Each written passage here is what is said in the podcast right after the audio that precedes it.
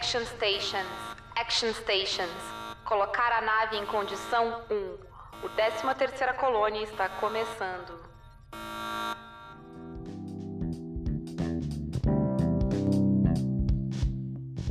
Frack, estamos gravando. Tudo bem, Samantha? Tudo bem, e você? Como está? Tudo bem? Tudo bem. Eu, né, eu continuo sendo a Paula, eu estou bem. E o que que tu escuta por aí hoje? Aqui eu não escuto nada, tá bem silencioso, porque, bom, é meia-noite, então tá, tá bem tranquilo. Tinha o pessoal conversando até agora há pouco, mas eles foram embora, ainda bem. Eu tava começando a ficar bravo e com medo deles ficarem aqui, na rua. A vida do podcaster é gravar podcast de madrugada para não ter barulho, mas ele não pode gritar porque tem vizinho. É, tipo isso. É, é um dilema. Aham. É um dilema grande. Um dia a gente vai ter os estúdios, sabe, pra fazer a Uhum. gravação. E a gente chega lá. Mentira, não, mas enfim. Então vamos lá, vamos falar de fé, episódio 6 da quarta temporada. Eu- vai muito rápido essa temporada, eu tô com essa sensação. Sim, sim, eu tô. Eu tô com aquele gostinho meio agridoce, porque tá indo rápido, mas eu falo, ah, mas aí vai acabar, e o que, que eu vou fazer da minha vida depois disso? Ah, a gente começa um novo. ah, sim. Primeiro, primeiro vamos terminar um, aí a gente tira uns dias de férias, depois a gente vê. Aham. Mas vamos lá, alerta de spoiler então pra toda a quarta temporada até o final do episódio 6, estão avisados.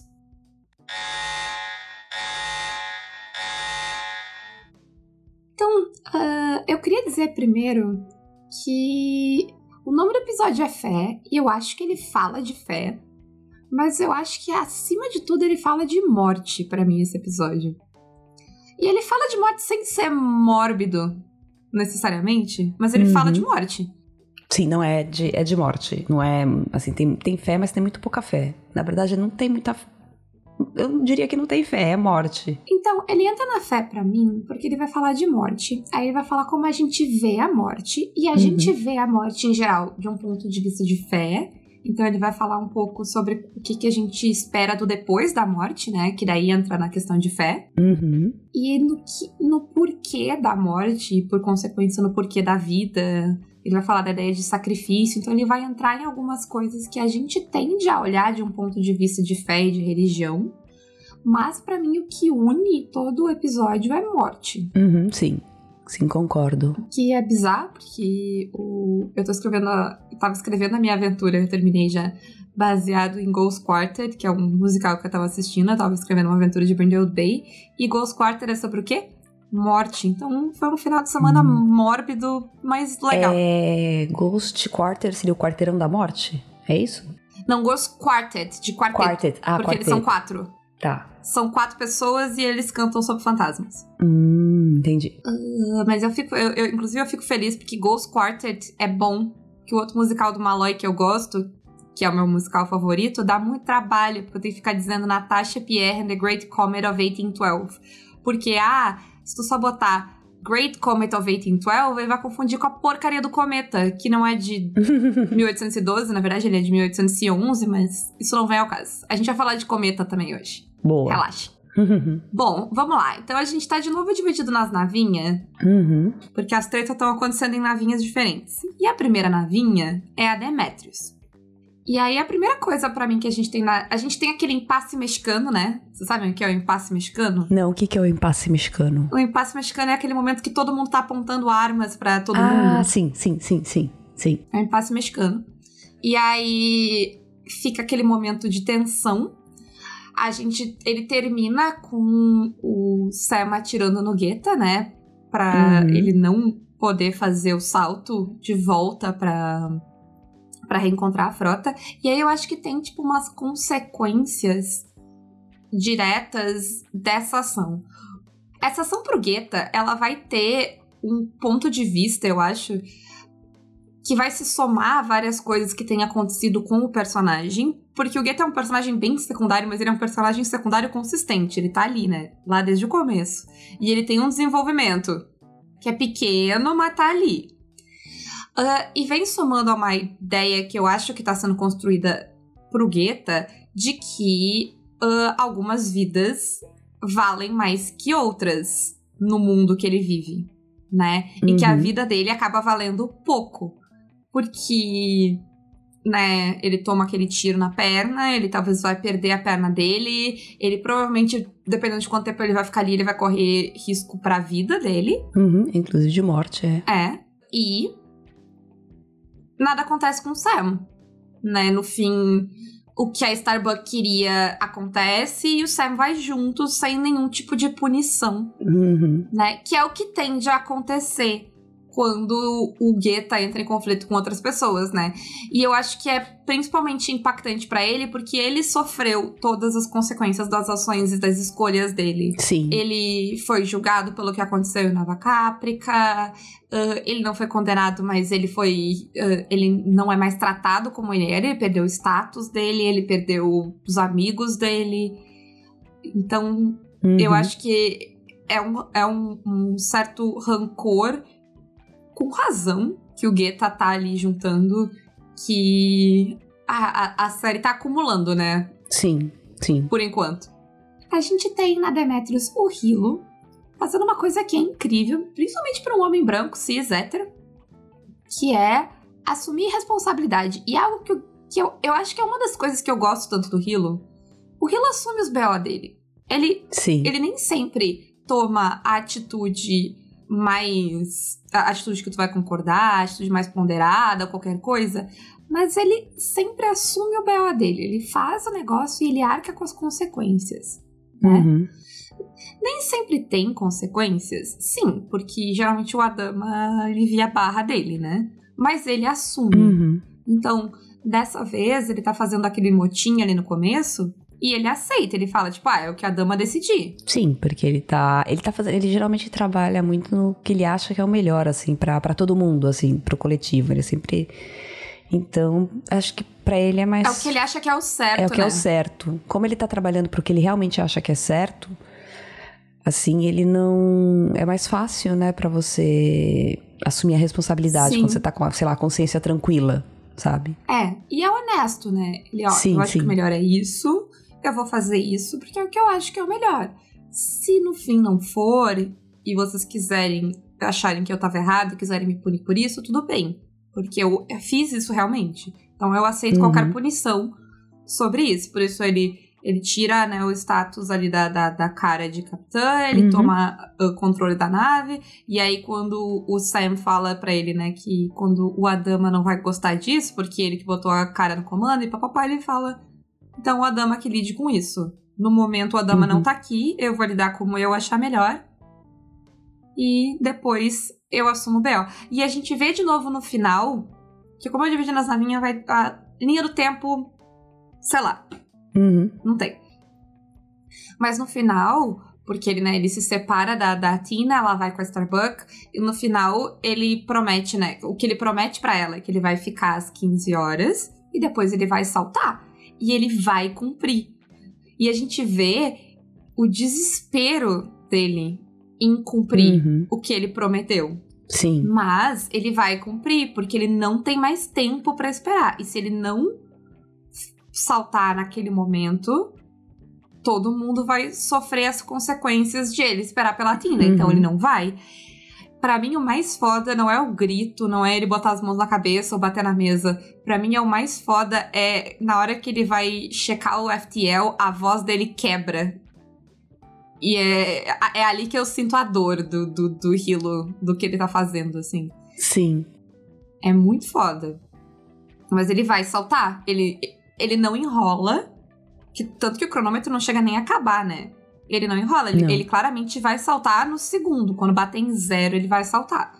Ele espera até o último segundo, que foi o que ele prometeu, que é o último tempo que ele tem pra esperar.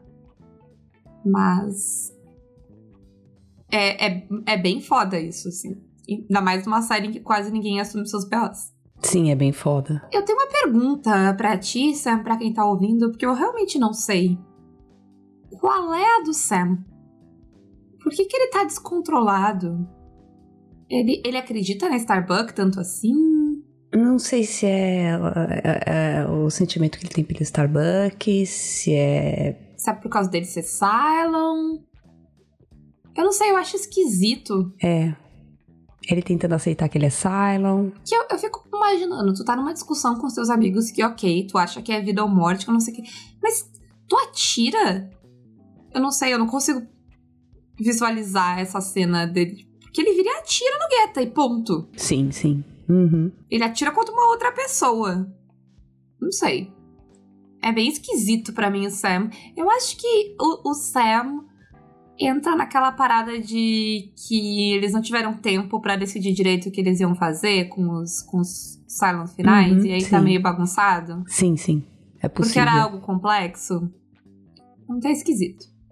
O que eu gosto é que no instante em que ele atira no Guetta, a Starbuck tem uma chavinha que vira nela e ela volta a agir como humana, porque pra mim ela não tava agindo como uma pessoa. Ela tá agindo muito como alguém com destino, como uma entidade, uma coisa. Né? Ela tava muito desconectada dos sentimentos dos outros. Ah, e pra mim, no instante em que acontece aquele caos, né? Ela se conecta. E é estranho porque ela está extremamente turbulenta e caótica. O que a, gente estava comentando ontem ah, sobre cola d'água no grupo de estudos e a gente estava falando sobre a questão de lidar com tempestades e, e de ir além do simplesmente tipo, ah, uh, tá chovendo porque as coisas estão ruins, né? Porque tem algo maligno ou algo. Alguém tá triste, alguém tá irritado. Mas uh, tem uma parada muito foda na morte da Starbuck, que ela morre entrando numa tempestade, só que ela tá calma. Ela escolhe fazer aquilo, ela tá em paz. E desde que ela voltou, ela não esteve em paz. Ela esteve num. Ela tava em cólera. E, Sim, né? ela tava num, num negócio muito louco, num, num delírio muito louco. um negócio meio frenético, Uhum. né? É agitado e tal. E aqui, quando todo mundo se agita, ela. Eu não diria necessariamente que ela se acalma, mas ela se foca e ela se conecta. E ela se. a- E ela baixa um pouco, né? Acalma um pouco, ao menos, Uhum. Pra enxergar, pra olhar o que ela tá fazendo, pra conseguir. Ah, Primeiro que assim, ela atende o Guetta primeiro, né? Uhum. Ela deixa o impasse de lado e ela é a primeira pessoa a atender o Guetta. Ela ignora o salto, ela ignora o tempo, ela ignora toda a missão dela, que até então era uma prioridade absoluta Uhum. pra resolver ali o problema dele. Depois disso, ela finalmente para e olha pro de uma perspectiva que não é a dela para aquilo. E aí a gente vê ela enxergando que o que ela tá pedindo é Uhum. demais. Que o que ela tá pedindo para que todo mundo arrisque a sua vida por causa de um- uma chance, né? Uma crença que ela tem Sim. de uma fé que ela tem, pra voltar ao nome do Um episódio. pouco intuição, né? É, é um pouco demais. É. E é um risco que não precisa correr. E aí ela escolhe, né? A, a nave vai voltar e ela vai no Raptor, que é uma atitude bastante conciliadora dela, né? Bastante política, negociadora e razoável, que é algo que a Starbucks não tinha sido desde que ela voltou. Razoável, né? Não é exatamente uma palavra. Razoável não é exatamente algo que tu usaria pra descrever a Starbucks como um todo. São poucos momentos que a Starbucks é razoável. Mas desde que ela voltou, ela não tava nada razoável. E essa, essa é bastante razoável. Sim. Aí em motivações estranhas, mas esse episódio vai explicar, mas eu, eu preciso dizer que nesse momento eu tava muito tipo. Porque daí ela, ela chama a Tina, e eu acho que faz todo sentido a Starbuck precisar da Tina. Uhum. Mas nesse momento eu fiquei muito. Qual é a da Tina? Porque ela tá indo pelo Hilo, porque o Hilo acredita na Starbuck, porque eu acho que o Hilo acredita na Starbuck, Uhum. em algum nível. Sim. Ah, ela tá indo por ele, porque. Sei lá, não quer deixar a amiga dele sozinha. É, é alguma coisa com ele. Ela tá indo pelo Silence, porque. Sei lá, ela quer ver o que aconteceu com a galera que ela abandonou e tal. E eu fiquei com isso na cabeça. E quando a gente for pra base Cylon, eu, eu respondo minhas próprias perguntas, mas eu não sei se tu ficou com a mesma dúvida. Porque eu fiquei muito nessa dúvida. Eu não sei. É esquisito, né? É esquisito, não. Uh, pra, pra, pra sair da Demetrius, eu só queria fazer uma pequena. Um pequeno exposed aqui Uhum. de Battlestar Galáctica. Que o Hilo fala Godspeed, e não faz nenhum sentido o Hilo falar Godspeed, porque quem acredita no único Deus é o Gaius e o Cylons. Uhum. Mas é meio que dizer vai com. Godspeed é vai com Deus, né? E Uhum. é, é- é uma é uma expressão comum e a gente fala sem ah, notar. É, eu não sei se foi sem, foi sem notar, porque também é um, é um termo. Como é que se fala? É um termo popular também, sei lá, às vezes. É. Ou enfim. Eu noto que às vezes passa essas coisas, essas Uhum. falas comuns, assim, em Battlestar Uhum. Galáctica. Porque pelo menos ele tinha, ele tinha que dizer Godspeed, né? Uhum. Plural, Godspeeds. Se bem que Godspeeds emenda e fica tipo, sei lá. Fica Godspeed. É, fica estranho. Pode ser que seja isso. Não sei, mas eu achei estranho. Vamos então para a nave base Cylon lá pra Base Ship. Primeiro, eu achei muito foda a nave ser o cometa do sonho da Starbuck, tá? Uhum. E assim, ah, eu, eu tô indo fazer minha primeira tatuagem amanhã e ela é um cometa. Imaginei. Então eu parei pra pensar sobre cometas recentemente, tá? É- ela é um cometa bem estilizado, porque é o cometa da peça, né? Que eu falei no começo lá, de Great Comet. Ah, então ele é meio que um cometa. Ele, ele representa o cometa, mas ele é um. Uma luminária de teatro, de Uhum. ópera, na verdade. E ela também lembra um pouco o Sputnik, porque é um negócio na Rússia, então é um Uhum. design meio louco. Mas a treta sobre cometas é que geralmente, assim, até onde eu sei do que eu vi de simbologia que as pessoas historicamente deram pra cometas, Uhum. cometas geralmente têm uma reputação ruim. Porque Sim. se tu parar pra pensar pra pessoa que não sabe o que é um cometa direito, e ela olha pro céu e tem um pedaço de fogo cruzando o céu, é algo bastante assustador. É algo que tu espera que vai trazer coisa ruim. Uhum. Ter uma bola de fogo no céu. Geralmente, tipo, Bíblia, coisas assim, dizem que é sinal de sinal do fim dos tempos ou coisa do gênero. É, sempre mau presságio, né?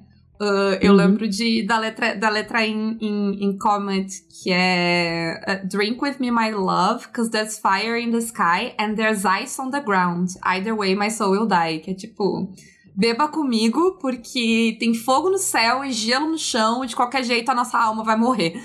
Uhum. Ah, então vamos beber vodka, que é o que tem a se fazer, né? né? E eu achei legal ah, que. Porque entra muito nessa ambiguidade que a série tá construindo tanto pra essa aliança dos Cylons quanto pra Starbuck. Uhum. Eles vão ser a salvação, mas ao mesmo tempo tem várias. Tem várias ah, red flags, assim. e eu Uhum, acho sim. que ser o. A nave ser o cometa é outra red flag, porque cometa no, geralmente não é um bom sinal, Uhum. então talvez essa nave não seja um bom sinal, talvez essa aliança não seja um bom sinal, talvez todos os presságios da Starbuck não sejam bons sinais. E eu achei bem foda, assim. Inclusive a imagem ficou. A imagem é foda, né? Da, da Uhum. pintura e tal, ali, da, Uhum. da- aquelas pontas que tem a base Cylon, né? Inclusive o, o, o cometa de Comet, que é o da minha tatuagem, ele também tem pontas saindo. Uhum. E eu achei muito foda. Aí, logo que a gente chega na base Cylon, a Athena responde a minha pergunta de por que, que ela tá lá. Porque ela fala pras outras ah, oito, né? Uhum. que tu escolhe um lado e tu fica com ele. Porque ela. E ela tá interessando uma, uma ideia que o Silence tem que é bem infantil. Uhum. Que é de largar tudo assim que as coisas dão errado. Ah, e de culpar os outros. Nova Caprica deu errado, Caprica deu errado, as colônias deram errado, tudo deu errado. Vamos mudar, vamos começar de novo, é culpa do fulano. Uhum. Ah, que é não assumir os seus BO. Apaga tudo e começa de novo. E é, e é não assumir os seus BOs. Uhum. De, ah, isso foi um erro. Gente não vai. ah, Foi um erro, mas a gente não vai tentar fazer nada pra que isso não seja. Só foi um erro, pronto, começa de novo. Exatamente o que tu falou. E pra mim é exatamente isso que ela faz quando ela vai com a Starbucks. Ela escolheu um lado e ela vai ficar com ele. Ela escolheu a humanidade e a humanidade precisa achar terra. E talvez o que a cara vai fazer vai levar eles pra terra. É um risco, é um risco, mas é um risco que ela tá disposta a correr porque ela acha que a humanidade precisa. Uhum. E ela, e ela tá disposta a correr, eu acho, porque o Hilo vai ficar pra trás, né? E o Sim. Hilo vai voltar, então, então a Hera não vai ficar sozinha. E aí ela tá disposta a arriscar a vida dela pela humanidade. Sim, Porque é o lado que ela escolheu. Sim. A gente também vê é, é, essa mesma lealdade dela quando começa o outro tiroteio ali, que começa a briga por causa da do que a Six faz, que Uhum. ela dá cobertura imediata pro Sam. Ela, ela não Uhum. hesita, né? O Sam saca, vai pra cima, eu acho, da. Não lembro se ele chega a sacar mas ele vai pra cima da Six. E Uhum. ela imediatamente aponta a arma dela pra outra oito, que vai, né, ajudar a Six ali. Uhum. Justamente por isso. E ela até fala, né, uh, um, de- um dos nossos, né? Ela matou Sim. um dos nossos, se colocando do lado da humanidade. Sim. Falando em lado, a gente tem uma troca, não somente uma troca de lado no sentido de um vai pra um lado, outro vai pro outro, mas a gente tem a 6, a 8 e o Liuben. O Liuben é o 2, eu acho, né? Os Liuben, acho que sim. Ai, eu não lembro qual que é o Yui. Não era o 5 ele? Cru- Não. Acho que sim, mas não tenho certeza. Não sei. Alguém vai corrigir a gente aí depois. Mas a gente tem eles passando de lado. Porque assim, se tu pensar na série até agora, e esse, eu botei aqui na pauta um trecho que eu catei de um texto meu, de- Uhum. Outra Vida, que no final, quando a década de 2010, acho que eu já comentei isso aqui, mas quando os 2010 acabaram, a gente listou as melhores séries da década e a gente escolheu Battlestar Galactica a melhor série da década. O que foi controverso, mas eu eu mantenho. E e eu escrevi o texto de Battlestar Galactica e eu citei lá um trecho da Bíblia de Battlestar Galactica que eu, eu peguei o trecho de lá porque eu não, eu não consegui mais achar esse link. Se alguém tiver o link, ah, me avisa. A Bíblia é meio que tipo. É um, um texto que foi escrito antes da série sair, que é meio que o que a série se propõe Uhum. né? Porque pensa que série vai ser algo que vai ser feito ao longo de anos, então não tem um roteiro pra série toda. Provavelmente nesse ponto, sei lá, tem um piloto, no máximo, talvez. Uhum. Mas tem essa, essa bíblia que é meio que uma declaração do que a série se propõe a ser. E o trecho que eu peguei é... "Ah, a chave do sucesso dessa série é nunca deixar o ar sair do balão. A Battlestar Galactica, a nave daí, vive em um contínuo estado de crise, em que os Cylons podem aparecer a qualquer momento, e em que bombas, terroristas, assassinatos, rebeliões, acidentes e pragas são partes da ah, infortuna rotina. Não existem dias tranquilos para os nossos personagens, nem paraísos seguros, nem nada que aproxime de um dia normal que eles um dia conheceram. Eles estão fugindo para salvarem sua... Eles estão fugindo para salvarem suas vidas. É uma série sobre perseguição. E agora, quem entrou nesse time de perseguidos são os Cylons ali que a gente vê Uhum. uh, nessa base. Eles também estão fugindo pelas suas próprias vidas. Eles também não têm mais um paraíso seguro. Eles estão na mesma que a gente, né? Eles estão na mesma Uhum. que a humanidade. E isso uh, vai ficar um negócio muito foda, porque eu acho que esse episódio ele vai fazer um- uma tentativa muito foda de igualar esses Silence aos humanos. E eu acho que em alguns pontos ele consegue Sim. a gente vê a Six agindo por vingança. uh, e uma vingança pela morte dela, que é algo que, em geral, não deveria importar tanto a máquinas que não morrem, essencialmente. Sim. Mas ela tá se vingando pelo sofrimento da morte dela, né? Pela forma como ela foi tratada. Uhum. E aí a gente tem ela se sacrificando pelo acordo. Que é o que vai salvar Uhum. os outros. Porque Sim. eles vão morrer se eles ficarem ali, né? Eles são meio que sitting ducks, assim. O, o Kevin vai achar eles e vai matar eles. E eles não têm mais nave e ressurreição, eles vão morrer. É, é- é como os humanos, eles estão com medo da morte. Nos dois casos aí é o medo da, da morte, da, de não existir mais, né? Da não existência. Exato. Eles lutando pra continuar existindo. Isso, só que daí o que a Six de cabelo platinado faz é aceitar a própria morte pra se sacrificar pelos outros, né? Uhum. Lembra que a gente comentando que o sacrifício é troca? Ela vai Sim. trocar a vida dela pra igualar a, o placar ali, né? Porque ela matou uma deles, ele vai, eles vão matar uma delas e aí iguala num senso de justiça bastante primitivo, mas Uhum. é o que tem naquele momento. E aí ela se sacrifica pra que os, as outras Six, e as oito e os, uh, os Leobens se salvem. E é- essa ideia de sacrifício, ela é nova pro Silence. Porque se não tem morte, esse, esse tipo de sacrifício, né, de, de sacrificar a si mesmo, Uhum. não, não é algo que era possível antes. Sim. Então aí a gente tem essa ideia de olho por olho e a gente tem essa ideia de igualdade, que vai se concretizar para mim naquele momento que a gente vê a Oito morrer. Uhum. Né, aquela outra Oito que Sim. morre quando o Centurion ataca.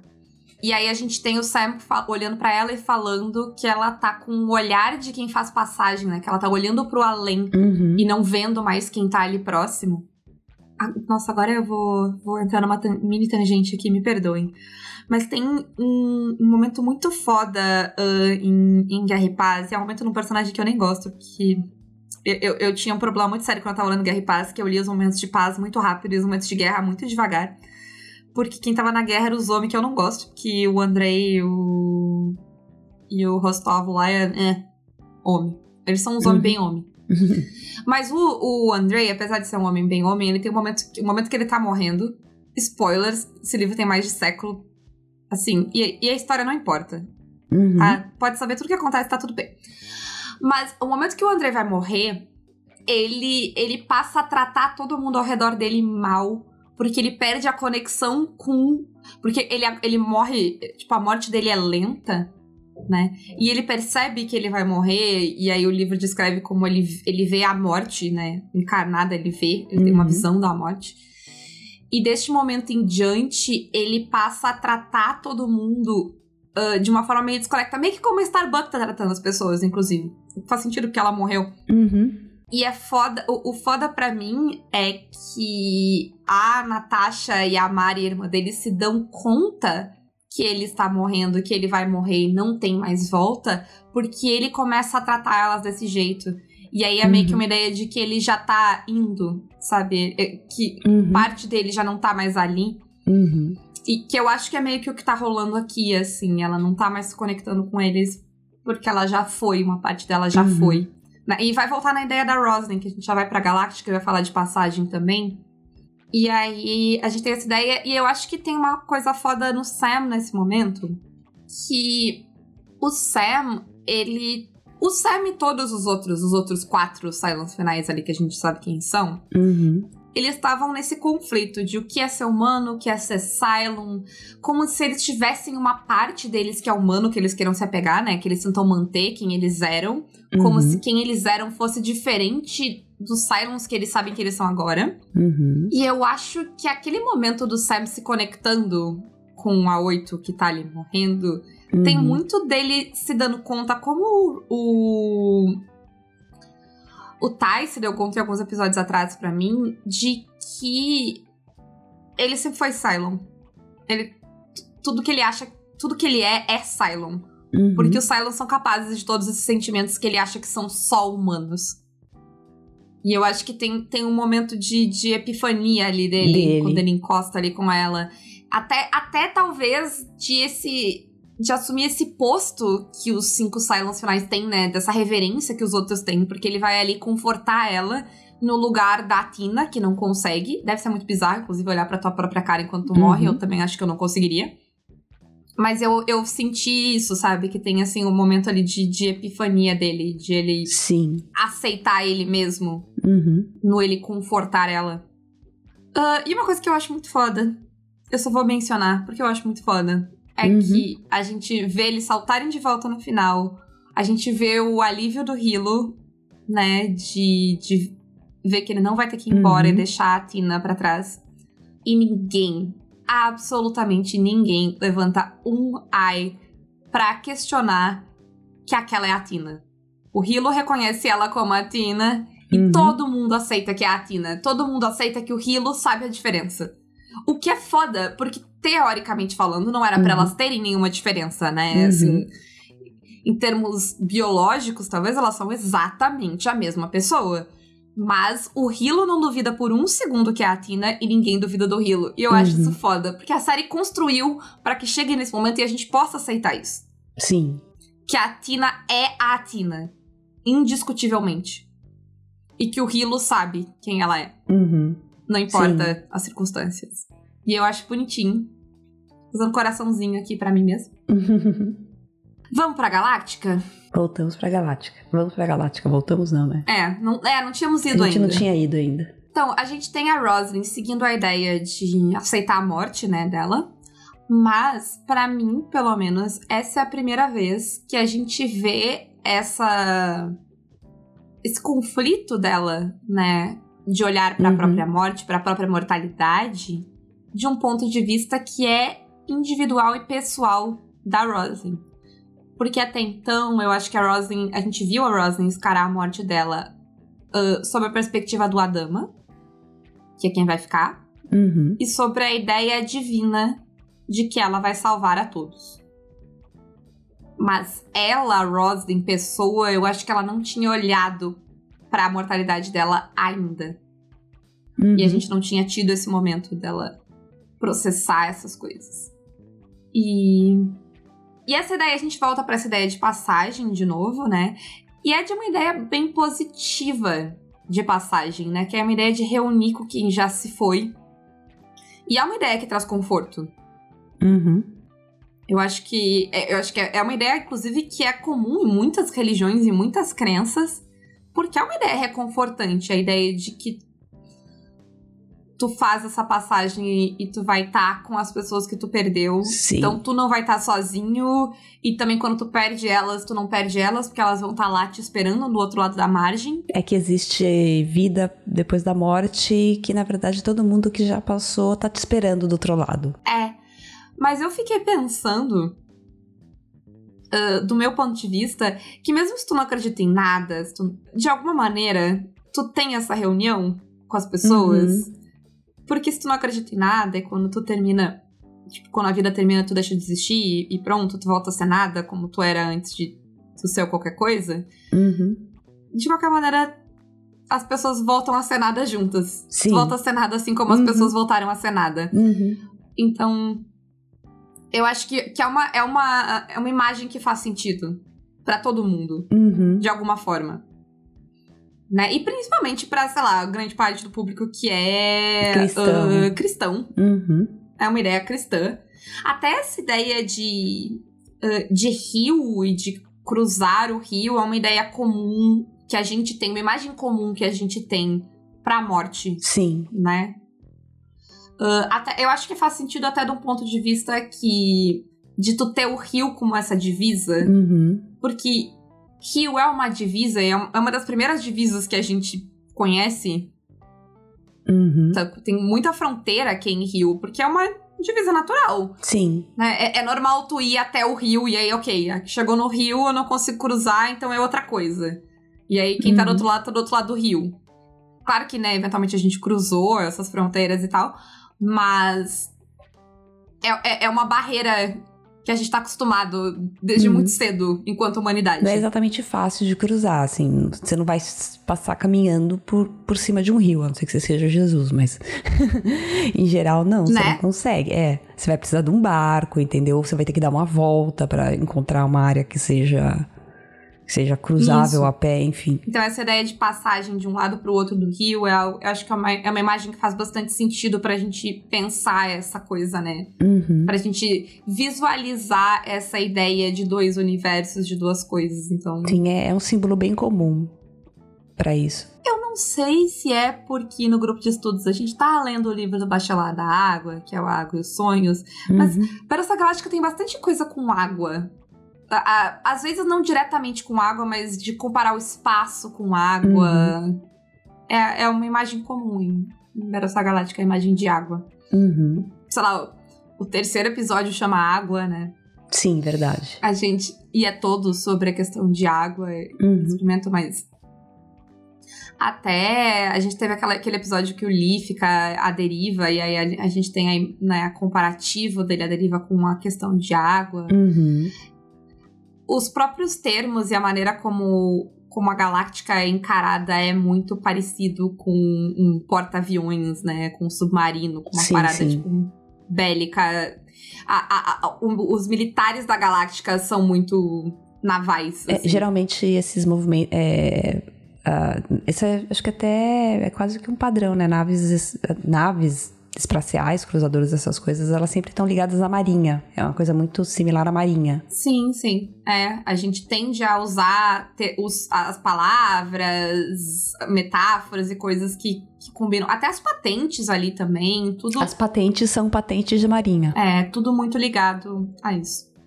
Mas, para mim, a coisa, uma coisa bem foda, porque ele vai falar de fé e de como tu encara a morte, de como essa ideia de, tipo, acreditar ou não uh, numa vida depois. E aí a gente tem o Gaius pregando, né? A, pregando uma fé uhum. cristã que, que tem vida após a morte, que né, o, o Gaius tá pregando isso, essa ideia de que a tua vida agora tá uma merda, mas tu vai para um lugar melhor e tal. Uhum tudo vai ficar bem. Que o sofrimento, que o sofrimento que a gente tem vivo vale a pena, porque ele é recompensado depois que a gente morre. Exatamente. Que é uma parada, é uma coisa que percorre é. esse episódio também, essa Sim. ideia de que tu vai sofrer e vai ter um porquê, tu vai te arriscar, tu vai e tu vai ter a tua recompensa, né? Uhum. Tu vai te uhum. sacrificar e ter Sim. a tua recompensa, que é é algo que entra na é, é algo muito da nossa uh, sociedade uhum. uh, né, ocidental cristã, assim. Sim. Mas uma coisa foda que esse episódio aponta para mim é a hora que ele fala sobre a diferença da morte entre quem tá morrendo e quem fica. Porque a, eu acho que a Rosalind ainda tá vendo muito a morte do ponto de vista de quem fica, porque ela tá comparando a morte dela com a morte da mãe. E a perspectiva dela da morte da mãe é a perspectiva dela, de quem vê uhum. alguém morrer. E a, a, a, outra personagem lá que tá ali morrendo, ela já tá numa. num, num momento de mais aceitação. De, uhum. de lidar com a morte de uma maneira mais serena. E é, para mim é muito foda a hora que ela fala que a Rosen fala da morte da mãe dela e ela fala que ela tava apavorada uhum. e que ela só viu morte e dor e abismo, né? Ela usa esses termos uhum. bem dramáticos para se referir. E aí a outra personagem fala: Tu tava apavorada. Tu só viu morte e desespero. Tu não tem como saber o que ela tava sentindo. Uhum. Que é foda, porque a gente tende a ver a morte, tipo, de uma perspectiva muito da gente que fica. Sim. E eu acho que o nosso medo da morte tem muito a ver com isso, com a nossa perda e com o fato de que a gente não sabe o que acontece depois. Sim. Se acontece algo depois. A gente não entende a gente, e a gente não tem como entender voltando para meus comparativos de Battlestar Galactica com a metodologia do Tolkien, mas lembra que o Tolkien trata a morte como uma dádiva, né? A dádiva uhum. que os homens têm. Que, que é outra coisa que faz muito sentido com Battlestar Galactica, porque agora é meio que a morte é uma dádiva que os Cylons ganham, e porque eles ganham essa dádiva, eles podem se igualar aos humanos. Uhum. Essa aliança só é possível porque eles morrem. Uhum. Porque vai todo mundo pro mesmo lugar depois que morre. É, porque tá todo mundo igual. Sim. Todo mundo morre uhum. igual, no mesmo tempo, né? Que é, é uma parada também bem. que rola no, no Tolkien, que é o que divide humanos de elfos, né? O uhum. tempo deles faz muita diferença. Tanto que quando eles se unem, né? Quando tem uh, uh, uh, as alianças, os casamentos ali, em geral existe uma escolha, e é uma, uhum. geralmente uma escolha de mortalidade ou de imortalidade, porque precisa igualar. Uhum, sim. Mas o que eu me lembrei agora, que eu botei, que eu lembrei disso para falar na pauta, uhum. é que a ideia uh, de Iluvatar, a ideia.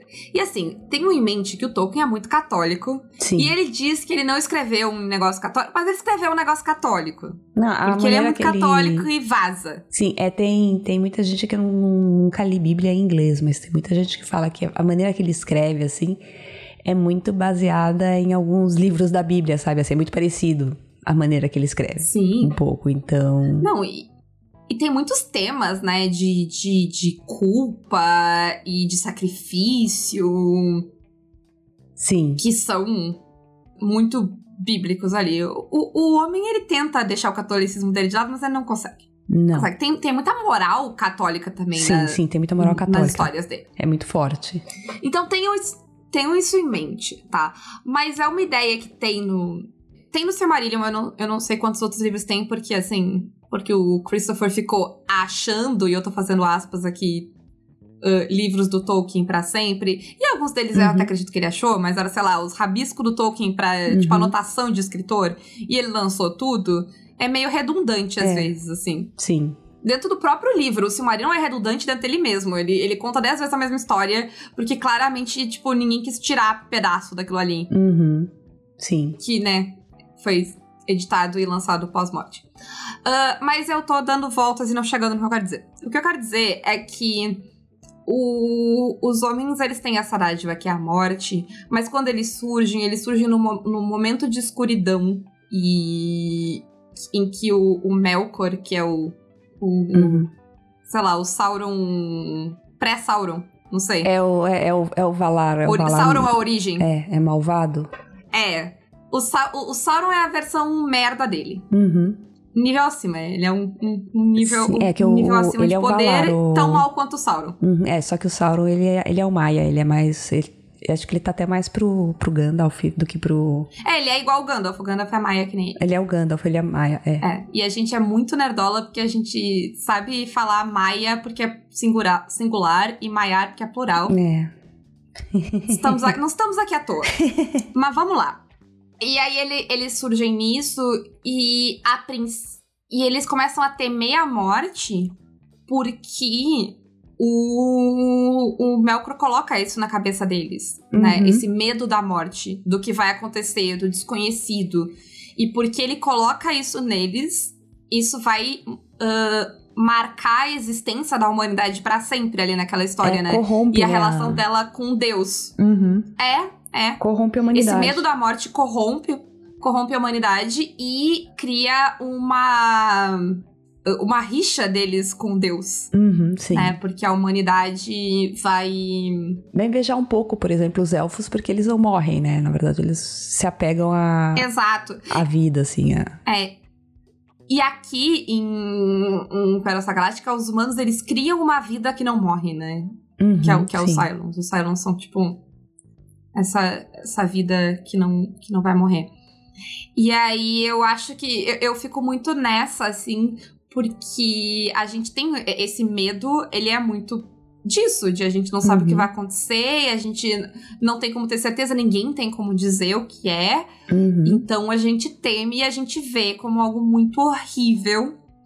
Ah, mas eu acho que ele é mais horrível, e, em geral, mortes e todo, todos os rituais e os cerimoniais de morte, eles têm a ver com quem fica, Sim. né? Porque é quem realmente sofre com aquilo. Claro que às vezes quando é uma coisa tipo a da Rosin ali que vai se prolongar, a pessoa vai sofrer também, mas o sofrimento de quem ah, fica perdura, né? Sim. E eu achei foda esse negócio que ela fala que. É, tu não sabe o que ela sentiu, tu não sabe o que aconteceu. E porque eu tava com, com o Ghost Quartet essa semana, que coisa, o, o, o Malloy escreve um negócio muito foda. Ele vai falar muitas vezes sobre morte, sobre como tu encara a morte, sobre acreditar em fantasmas, não acreditar em Uhum. fantasmas, acreditar no que vai acontecer alguma coisa e tal. Mas tem um momento que uma das personagens fala que o momento que tu. Aquele, o momento. O segundo antes de tu morrer é muito mágico. Porque tu escolhe exatamente o que tu vai ver, como tu, se tu escolhesse a música que tu vai cantar. Uhum. E aí ela fala que ela escolhe ver alguém que ela ama muito. E é, eu achei um jeito, um- uma coisa muito. Uma coisa muito bonita. E o, o Malloy, daí eu li ele comentando, que é o compositor, e ele fala que situações que ele tem muito medo é o que ele tende a pensar. Tipo, ele tem muito medo de avião. Então, quando ele tá em Uhum. situações de medo de avião, ele faz isso. Ele imagina a música, a cena que ele quer na cabeça dele. Porque Uhum. é, é o que traz conforto. E essa ideia de, de, sabe, de tu ver a morte e ter. Que é o que a mulher faz, né, ali em. Uh, em Praça Galáctica. Ela Uhum. vê ela se reencontrando com a família dela, que é o que ela quer ver. Uhum. É a última cena. E é foda. Sim, é foda. E aí a gente tem a conversa da, da Roslyn com a dama. Que é muito. É só muito bonitinha, eu não sei. Tu tem algo pra comentar, Samantha? Eu não tenho nada. É só, tipo. Esses dois. Fofos. É fofa. E- mas assim, eu acho que a epifania da Rosin nesse episódio é que ela sabe que ela vai morrer. Então. E ela aceitou que ela vai morrer. Uhum. Então, essa, essa parte de, de, de cólera, de sofrimento, de, eh, não. Ela meio que deixa isso de lado, eu acho. Uhum. É o que eu vejo na conversa dela do Adama. Que ela escolhe deixar a morte de lado, porque ela é inevitável, e focar nesse momento final, Uhum. investir nisso. Então ela fala ali, que ela fala ali pro Adama no final, que ela tá aqui, no sentido de ela estar presente, né, Uhum. na vida dele. Ela não sabe por quanto tempo, mas por enquanto ela tá ali. Uhum. E é muito foda. Por fim, ah, eu vou começar a falar da profecia, mas eu vou falar muito pouco da profecia aqui. A gente não tem como falar da profecia, tá? Uhum. Eu vou falar do que a gente sabe. O que, que a gente sabe? A gente tem a líder morrendo, que é a Roslyn. A casa de ópera. Que, olha, porra, Battlestar Galáctica tem ópera, tem. tem. ah, cometa, tá, tá? Minha vida tá meio circular. Mas tem a casa de ópera, que é a casa do sonho, né? Que a gente viu a Roslyn ter, a Tina ter e a Six, né? Sim. Aí a gente tem ah, o lar da 13 terceira, que é a Terra, né? Uhum. A 3, que é a Diana, que é a número 3. Que é a 3 perdida, né? A 3 que, Uhum. que tá... É, é missing, não é bem perdido, mas que não tá ali. Os 5, que obviamente são Cylons. E a gente tem essa ideia de que a cara vai trazer a morte. E é dessa ideia que eu vou falar, mas eu vou falar depois dos spoilers, porque não tem como. Então eu vou perguntar pra Samantha, tu quer falar mais alguma coisa antes dos spoilers? Antes dos spoilers, a única coisa que eu quero falar é que é engraçado eles colocarem a cara como morte. E porque aí eu tô lembrando um pouco do. Enfim, eu acabei aprendendo algumas coisas sobre tarô e que a, a carta do tarô da morte, ela não significa algo ruim quando ela sai. Ela significa que você vai ter alguma transformação muito grande na sua vida. Isso não significa que é bom ou ruim. É, Mas é uma transformação muito grande. Na- gente- Assim, é uma transformação muito grande. É uma mudança de paradigma. isso. Que a gente viu na cara, Uhum. mas que a gente tá vendo na própria. Porque assim, Battlestar Galáctica. Outra similaridade de Battlestar Galáctica com, com Quartet, que é, é Uhum. uma história assim, circular. Né? É, a gente. A, a, a crença deles é de uma história circular. Dos humanos, pelo menos, dos deuses. Assim, tudo aconteceu antes e vai acontecer de novo. Exato. Então é uma história circular. E é uma história circular de dar errado. Uhum. É uma história circular porque Kobo foi destruído. Eles saíram. As 12 colônias foram destruídas. Eles saíram. O que, que impede da Terra, de, se eles acharem a Terra da Terra de ser destruída? Então, eu acho que a série tá tentando flertar com essa ideia de que talvez o que está acontecendo agora seja uma quebra no ciclo. Uhum. A, a Roslyn fala uns negócios sobre, tipo, algo. Vai acontecer algo grande, né? Vai acontecer algo. Sim. ah, o jeito como eles falam da aliança também é como uma coisa nova. Mas aí eu acho que essa ideia da cara como a morte levanta essa dúvida, sabe? É a morte nesse sentido de Uhum. renovação? Ou Sim. é a morte no sentido de morte mesmo? Já acabou tudo. Já acabou tudo. E o ciclo não vai se quebrar, o ciclo vai se manter, Uhum. né? É só o ciclo se repetindo de novo. Uhum. Porque. E, e entra muito numa ideia de destino, de. De. Essa, ah, tu tá realmente mudando? Sabe aquela, aquela parada de quando tu volta no Uhum. tempo? Tu tá Uhum. realmente mudando o passado? Ou o que tu tá fazendo só vai gerar exatamente o que se espera que vai acontecer? Né? Só tu não tá construindo aquilo. Que é uma ideia muito de profecia também. Que Uhum. profecias, tipo, tu ter uma profecia acaba confirmando a profecia. Né? Uhum. Tipo, tu, eu tô pensando em exemplos bons de profecia. A profecia da, da, da Cersei em Game of Thrones. Que ela fala que ela vai perder todos os filhos Uhum. e ela vai. E uma, uma rainha nova vai tomar o lugar dela. Uhum. Ela passa a vida dela inteira pensando nessa profecia. Uhum. Mas no fim, quase tudo que ela faz pra quebrar essa profecia vai contra a profecia, né? Sim. A gente tem a mesma coisa no, no, no, no Harry Potter, e aí eu vou fazer que nem a Flávia diz- e citar o Harry Potter da transfóbica J.K. Rowling, que é assim que a gente, quando a gente tem que citar, a gente cita assim. Uhum. Ah, tem a mesma parada, né? Porque a profecia é de que o, o Harry vai matar o Voldemort, aí o Voldemort vai matar o Harry pra que ele não mate ele, mas no que ele vai matar o Harry pra que ele não mate ele, ele faz com que o Harry tenha o poder pra matar ele. Uhum. Então é- uma parada de profecia também muito disso. E eu acho que aí fica o medo da coisa. Uhum. Que. pode ser uma quebra do ciclo, ou pode ser só o Uhum. ciclo se repetindo Sim. e a gente não tem como. E, e de dentro não tem como tu saber qual é. Sim, sim, Porque dentro do ciclo tu não vê o ciclo, sim. né? Uhum. Ele é invisível. Então, é bem foda. Eu vou, quero falar mais nos spoilers, Uhum. mas eu te interrompi, então se tu quiser dizer mais Não, alguma não, coisa, era, era só isso mesmo. Era que eu lembrei da. da como você colocou aqui, eu lembrei da carta do tarô e é isso. Não, é só isso. Essas- é que a- a- o episódio dessa. Esse episódio é muito semiótico. Isso é É, verdade. é bem semiótico. Eu tô, eu tô menos semiótica e mais imaginário agora, mas o que que tu, o que que tu quer falar de semiótica aí? Ah, não, não nada. Só que eu, por, por, por toda essa questão, porque tem muita simbologia dentro do, do episódio. É só isso. Sim, sim. Battlestar Galáctica tem bastante simbologia. Sim, sim, Sim. É que esse episódio tá muito forte. Ah, ele tem, tem os, né, a própria profecia ali e tal, toda. Mas então, a gente vai falar mais dos spoilers, porque, né, tudo, a gente, quando a gente fala fora dos spoilers, a gente tem que ficar mantendo a... A compostura pra não dar spoiler pra vocês. É, e tu tem que manter a mente num lugar de existência, que é o lugar de existência que tu só viu até esse episódio, e é um pouco difícil, dá trabalho. E eu, eu tenho Uhum. coisas pra falar que eu não consigo ficar dentro desse escopo.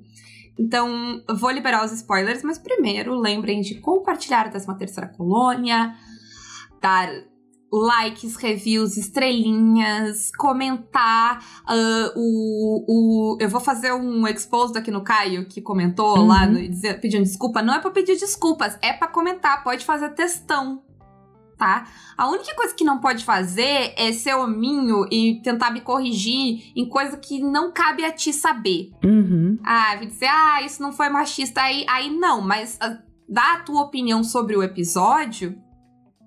Por favor, eu, não, eu acho que não só vocês podem, como vocês devem. Todo mundo devia assistir o episódio e ir lá fazer seus comentários todos. Exatamente. Ir lá palestrar, pode ir lá, pode mandar texto, pode mandar áudio, pode mandar o que quiser. Uhum. É pra comentar. Sim. Pode mandar tweet, se não tá no grupo do Telegram, pode fazer o que quiser, tá?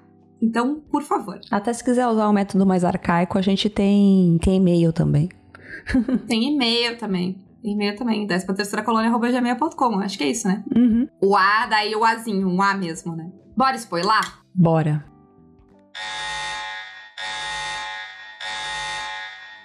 Então, eu quero entrar nessa ideia da Starbucks levar à morte, porque eu concordo 200% contigo, e eu acho que é exatamente essa ideia de morte enquanto renovação, Uhum. enquanto quebra, é a morte do ciclo, Sim. né? Sim. Porque eu gosto do final, ah, ah, do final de Battlestar Galáctica. Quando a gente fala do final, a gente vai ter que entrar no negócio, porque assim, essa ideia de elo perdido que eles citam ali no final, ela é ponto de partida para um discurso muito racista que existe Sim. no Uhum. mundo. Mas a gente vai entrar depois nisso, porque essa, é- essa ideia de elo perdido é bastante problemática. Mas a ideia de eles acharem ah, essa- essa outra terra e de eles meio que começarem essa nova civilização Uhum. que vai misturar humanos e Cylons. E é por isso que a, E- a, a Era seria esse elo perdido, porque ela Uhum. é Ela é a primeira filha, né? Dos... Ela, ela é quem prova que é possível. isso, ela é a primeira filha, exatamente Uhum. isso, ela é a primeira filha dessa nova civilização que vai surgir, Uhum. misturando humanos e Cylons. Né? Então é uma civilização que não vai mais ter essa distinção ah, e, a- e essa, esse conflito, portanto, porque Uhum. vai ser onde eles finalmente vão se igualar. E eu acho que nesse sentido, as, a Starbucks é a morte no sentido de renovação. A Starbucks é a morte no sentido de que a humanidade, como se entende, vai deixar de existir. Vai Uhum. surgir uma nova humanidade, que talvez nem chame mais humanidade, porque, sei lá, vai ser um- uma outra coisa misturada Uhum. com os Cylons. Vai ser o fim da linha, porque a Terra é o fim da linha. Uhum. Porque se vai quebrar o ciclo, eles não vão precisar fugir de novo. Então a Terra é o fim da linha. Uhum. Sim. A Terra é onde eles vão ficar. Né? Sim. A Terra é onde eles vão criar raízes. Mesmo que, sei lá, eles vão explorar o mundo eventualmente um dia. Mas a ideia de que a Terra vai ser fixa, né? Uhum. A Terra vai ser o lar deles e não vai ser destruída. Porque o ciclo se quebrou. E eu acho foda. Eu acho que, eu acho que funciona. Eu, eu quero olhar de novo da perspectiva da, porque eu entendo a crítica à questão do elo perdido, ela é muito problemática. Uhum. E eu quero ver se eu, eu provavelmente quando a gente for assistir, eu quero ver se existem críticas a isso na época, porque eu não sei dizer uh, o com essa, essa discussão da problemática da ideia de de elo perdido existe é muito louco quanto certas coisas mudam em 10 anos. Sim. Eu acho muito foda que em algum momento, tipo, certas coisas que eram debate claramente não são mais, são simplesmente fato. E, e a gente olha, Uhum. fica até chocado com como elas eram banalizadas há um certo tempo atrás. Uhum. Por outro lado, a gente ainda tá tendo discussões, né? A gente ainda tá discutindo coisas que não são discussão, tipo aborto. Sim, a gente tá regredindo em alguns pontos, mas em outros a gente conseguiu avançar. O que dói às vezes em mim em questões tipo como aborto e outras coisas é a gente ainda estar discutindo. Porque não é uma discussão, gente. Tem várias coisas que a gente trata enquanto civilização como discussão e não são. Tipo, aquecimento global não é uma discussão. Ah, aborto não é uma discussão. Não, não existem Uhum. dois lados. Tem várias coisas que a gente já conseguiu evoluir. A gente já evoluiu pra, tipo, ninguém vai debater isso. Mas. ahn, a gente ainda tá né, levando essas coisas como debates, enquanto outras coisas a Uhum. gente felizmente superou e não trata mais como um debate. Uhum. Mas vira e mexe e volta. E aí é, é meio que uma ideia de que, sabe, sei lá, tu vai falar como a- sobre aborto, tu tem que ter alguém a favor e alguém contra. Não, Uhum. gente, vai falar como aborto, tu tem que falar de saúde. É saúde pública, não tem, não tem, não tem o que É. falar. É uma questão de saúde pública. E ponto, tem que falar de saúde. Uhum. Crenças e. Não tem lugar nessa discussão, porque a gente tá falando de bens públicos, de saúde de todos. As tuas crenças individuais, elas são tuas e elas pautam as tuas decisões. E eu acho que a gente. En- Enfim, eu fico me perguntando, sabe, certas questões onde elas estavam há 10 anos atrás. Por isso que Uhum. às vezes eu Sim. Vir- vários momentos eu parei pra ler críticas do momento, sa- sabe, da época que as coisas saíram, Uhum. porque me ajuda a entender onde tá a mentalidade com que aquilo foi escrito, né? Uhum. De onde aquilo saiu.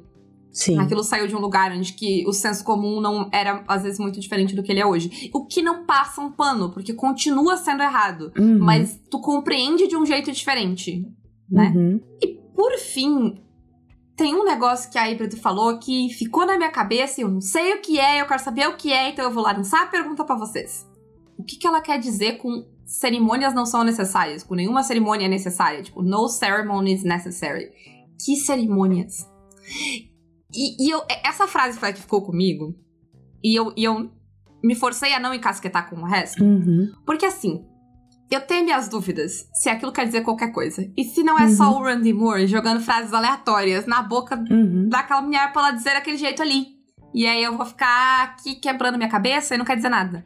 Mas eu Uhum. fiquei pensando no sem cerimônias e necessárias e eu não sei porquê. Eu não sei o que quer dizer, eu não sei onde encaixar isso. Ai, gente, eu nem prestei atenção nessa frase, eu não gravei, eu não peguei. Ela repete várias vezes. Uhum. Inclusive, esse episódio ele tem um problema que tem vários diálogos que são falados muito baixos e é tri ruim de entender. Uhum. Fica a crítica da pessoa que olha sem legenda. Uhum.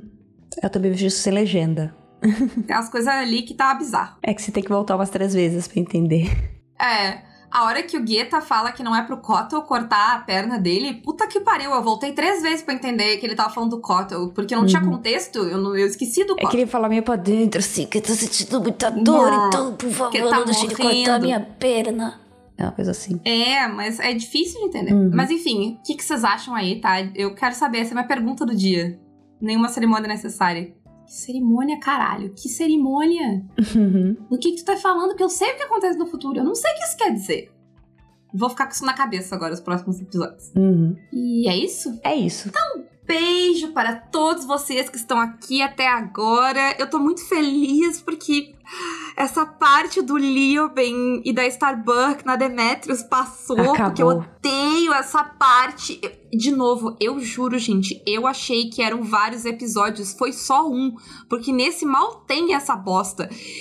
E pra mim era uma coisa que eu estava sofrendo para esta temporada, porque eu Uhum. achava que era um arco Nossa, aí seriam vários episódios e a gente tendo que aguentar o Lilben, não. É, mas não, mas não. Que bom. Eu nem lembro muito no Lilben nos episódios que se seguem, até porque o Lilben é menos importante Uhum. e ficar pagando ator pra fazer nada é caro.